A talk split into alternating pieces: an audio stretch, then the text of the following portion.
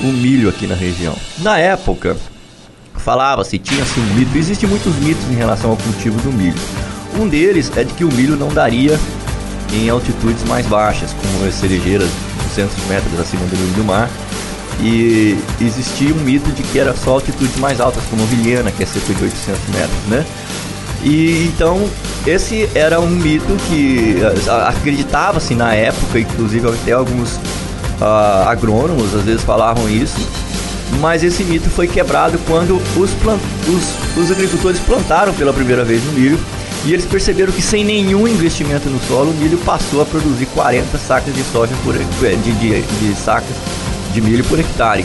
Então 40 sacas por hectare, sem nenhum investimento, nenhum investimento mesmo, nenhum nenhum adubo or, orgânico de, de, de esterco de curral foi colocado, nada, nada, nada, nada e já produziu isso. Então, quando os produtores viram isso, eles falaram: olha, tem alguma coisa aqui. O outro mito é que o milho, realmente, como ele é uma cultura da América, principalmente na América Central, o milho ele gosta muito do sol, certo? Então, em lugares onde o, sol, o dia é mais longo, como na América do Norte, por exemplo, a produtividade aumenta por, por causa disso. E nós aqui, nós, nós moramos na, na, na Amazônia, e aqui os dias são mais curtos, 6 horas da tarde já está escurecendo. Quem já foi no Paraná sabe que 7 e meia ainda é dia. 8 horas da noite começa a anoitecer, né?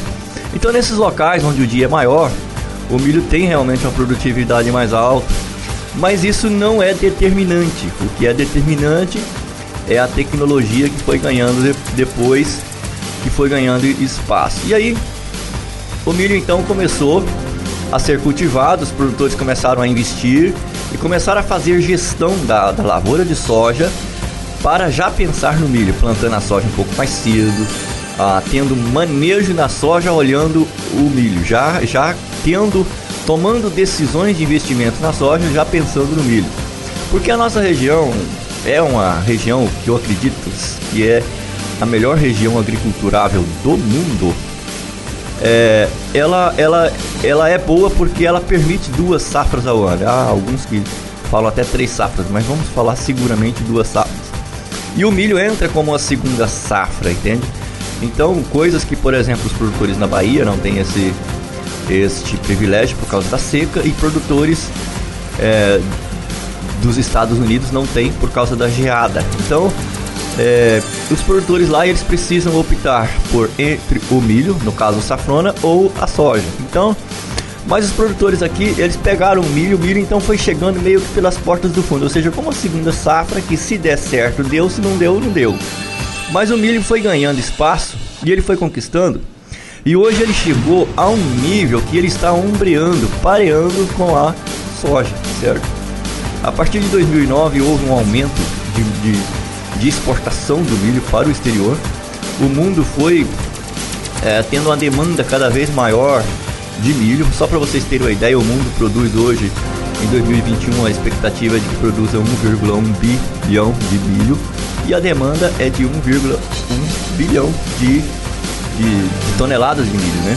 1,1 bilhão de toneladas de milho. A demanda é praticamente igual, porque o milho, é, além de alimento, ele, ele também é o, o, um subsídio, uma matéria-prima para a ração e também para fazer combustíveis. Então, e o, o, mundo precisa cada vez mais de alternativas ecológicas para combustível. Tudo isso é uma pressão em cima do milho para que o milho suba ainda mais, os, sendo cotado nas bolsas internacionais, certo? Então, concluindo aqui, gente, é o seguinte: o milho, então, hoje é está ombreando com a soja, certo? Ele já a, a, a rentabilidade dele praticamente é quase igual à da soja e em alguns casos pode ter até praticamente igual. O milho dá uma sustentabilidade ao negócio do produtor, na verdade, né? E o, o milho é hoje o principal, um dos principais produtos de exportação. E é um dos produtos que tem sustentado a renda aqui na nossa região e tem feito a diferença aqui na nossa região. Por fim, cabe a, a agora aos produtores fazer uma outra aposta no milho. Apostar no milho para agregar valor aqui na região, para verticalizar a produção, para que esse milho fique na região e que ele gere mais riquezas na região através de uma industrialização.